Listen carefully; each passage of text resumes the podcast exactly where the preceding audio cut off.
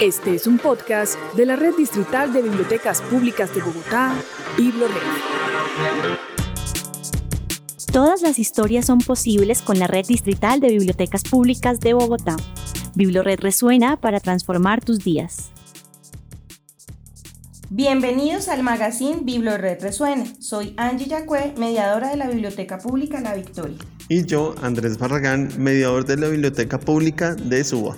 Y hoy queremos contarles cómo cuidamos los libros en nuestras bibliotecas para que ustedes puedan cuidarlos en casa. Bueno, la primera recomendación que les tenemos es que Recuerden, así como en las bibliotecas y en sus casas, lavarse las manos antes de comenzar a consultar los libros, porque puede que uno tenga algo pegajoso, puede que tenga las manos sucias y eso quede en los libros. Entonces la idea es que los materiales duren mucho tiempo y no les suceda algo que, que pueda afectar o el contenido o el material.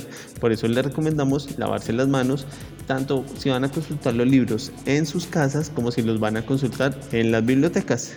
Y también hay otra cosa y es que les recomendamos, yo lo he hecho, por eso se lo recomiendo también, y es no doblar las esquinas de las hojas porque muchas veces queda ese material, se va desgastando las hojas y va afectando el contenido.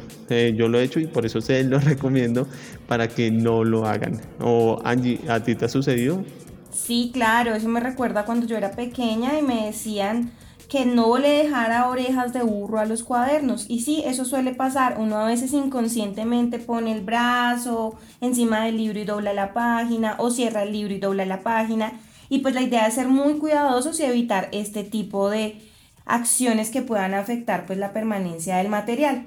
También es importante tener en cuenta la luz, la temperatura, la humedad del lugar en donde se encuentran los libros. Nosotros tratamos de mantener los libros en un lugar fresco, en donde no les llegue la luz directa, porque la luz directa del sol puede borrar y afectar la tinta del libro y por tanto pues es importante que tanto en casa como en las bibliotecas tengamos los libros en un espacio seguro. También les recordamos que así como en las bibliotecas evitamos que se consuman alimentos o tengamos bebidas cerca a los libros, también lo hagan en casa, porque puede ser un accidente que ustedes, no sé, estén tomando tinto o estén tomando guapanela y por pura casualidad golpeen con la mano y quede el libro untado de esos materiales y pues el libro ya como que va perdiendo muchas cosas y puede que toque reponerlo por ese accidente. Entonces le recomendamos no consumir alimentos al lado de los libros porque puede que ocurra un accidente y ese espacio mantenerlo tanto en la casa como cuando vayan a consultar los libros en las bibliotecas. Andrés, y además de todo, viene Camilo Páez, coordinador de las bibliotecas públicas de la red, y nos trae un recomendado literario de las nuevas adquisiciones o de los nuevos libros que llegaron a nuestras bibliotecas. En el recomendado literario para hoy les traigo una colección que publicó el sello Planeta el año pasado, cuatro clásicos de la literatura vistos por cuatro jóvenes autores colombianos. Juan Álvarez, Álvaro Robledo, Andrea Mejía y Catalina Navas nos invitan a leer estas obras a través de sus ojos. Son versiones que ellos elaboraron de estos clásicos que todos conocemos.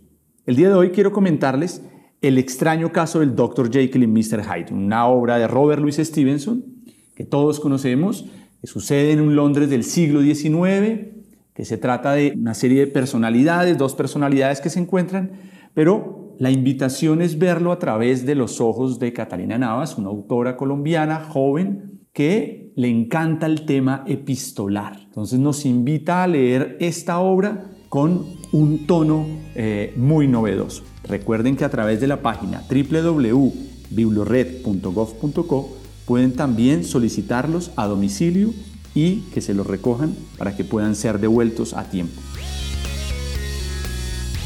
Muchas gracias a Camilo Páez por ese gran recomendado literario y bueno, continuamos aquí para tener también no solo cuidado con los libros, sino nuestra propia biblioteca personal.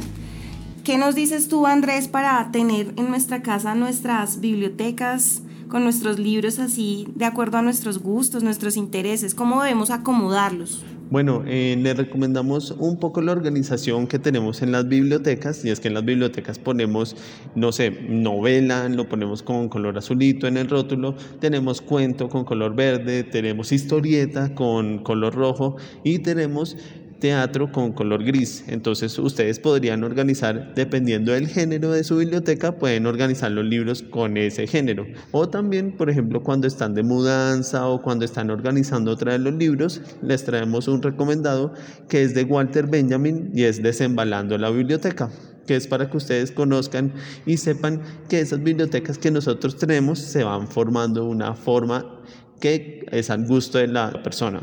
Entonces van eligiendo unos libros específicos y van colocándolos en sus estantes. Ese sería como una parte para organizar los libros y ver cómo pueden pues, tener más fácil acceso a sus libros. ¿Y tú, Angie, cómo organizas tus libros? Pues resulta que la vez pasada leí un libro muy lindo que me encantó, estaba en la biblioteca y se llama La Biblioteca Secreta de Hakuri Murakami y él tenía una biblioteca por allá subterránea, escondida, y me preguntaba, ¿por qué no tener una biblioteca secreta en casa?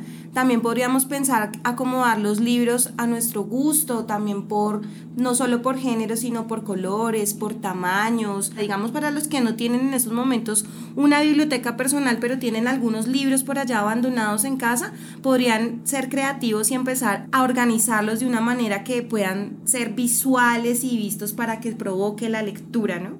Bueno, y ya que mencionas esos libros, hay que recordar que muchas veces dejamos unos libros para allá, olvidados en el último rincón por allá, lejanos. Pues acérquenlos, déjenlos en la mesita de noche y pues qué tal que sea una información que ustedes no esperaban. Y pues tenemos algún recomendado, Angie. Claro, nos vamos ahora con los recomendados de la Biblioteca Digital de Bogotá. El primer recomendado de la Biblioteca Digital de Bogotá es el libro En mi casa hay un laboratorio, del autor Ernesto Colatío. Este libro puede ser aprovechado y leído en familia porque van a explorar los diferentes espacios que tiene la casa y lo que ocurre todos los días porque hay sucesos asombrosos que están pasando inadvertidos y este libro va a ayudar a papás, a mamás, a hijos e hijas explorar todo lo que está pasando en casa. Y nuestra segunda recomendación es el libro El Oráculo, o sea, el libro de los destinos. Su autor es anónimo y es una traducción del alemán al español de un libro que fue adquirido por Napoleón Bonaparte durante una expedición a Egipto. En este libro encuentran descripciones detalladas de los tipos de oráculos, libros mitológicos y proféticos y el libro de los destinos según un signo. El documento aún conserva la ortografía de la época. Si usted quiere conocer muchos más recomendados, puede ingresar a www.bibliotecadigitaldebogotá.gov.co. Bueno, gracias por el recomendado de la Biblioteca Digital de Bogotá y ahora les comentamos cómo es el asunto de cuidar música, películas y libros para cuando ustedes los lleven a la casa. Les recomendamos que revisen el material porque ustedes llegan a, donde la persona que los presta le van diciendo mira tiene este imperfecto o mira tiene esta, esta cosa y la persona lo anota porque muchas veces la persona no lo anota o uno no está pendiente a mí me ha tocado pagar algunas cosas de procesos técnicos entonces es mejor prevenir y que la persona ya tenga conocimiento de eso Andrés, pues sí es importante verificar cómo salen los libros de la biblioteca, aunque nosotros hacemos siempre la verificación. Lo mismo para los CDs, las películas, los DVDs, todos los materiales audiovisuales que también se dan en préstamo en las bibliotecas. Verifiquemos que el CD no esté rayado, que no esté maltratado, que esté bien sellado. Y pues que otra cosita importante decirles, no, pues sabemos que Bogotá es una ciudad impredecible con su clima y ha ocurrido que a veces llueve en momento inesperado y pueden que se mojen los materiales. Por tanto, pues recomendamos tener una maleta impermeable o una bolsa para proteger los materiales bibliográficos o una sombrilla y pues así evitar que se puedan maltratar estos materiales que pues finalmente circulan por toda la ciudad para que la lectura llegue a toda la ciudadanía. Oye Angie, ya que mencionas esta parte de, del cuidado de los libros, hay otra recomendación, y así como en las bibliotecas, que evitamos que les dé el sol, que haya mucha humedad, cuando lleguen los libros a sus casas, también les recomendamos que lo conserven en unos, en unos espacios con una temperatura óptima o también que los vayan limpiando y vayan cuidando esos libros. Pueden cuidarlos, limpiarlos con un trapito que esté, que esté seco para quitarles el polvo y también para conservar pues, el material y que dure mucho más, porque cuando regresa a la biblioteca, pues va a tener un proceso de desinfección que en este momento son más o menos dos semanas y después pueden volverlo a pedir prestado y la idea es que este material siga circulando entre las personas. Estas serían mis recomendaciones. Bueno, Andrés, muchas gracias por esos recomendados. Esto es todo por hoy. Nos veremos, nos veremos, no, nos oiremos en una próxima oportunidad. gracias, Angie, y gracias a, a nuestro equipo de producción y a ustedes que nos escuchan. Chao. Chao. Escucha y descarga todos nuestros podcasts y contenido de audio en la sección Biblored Podcast en www.biblored.gov.com.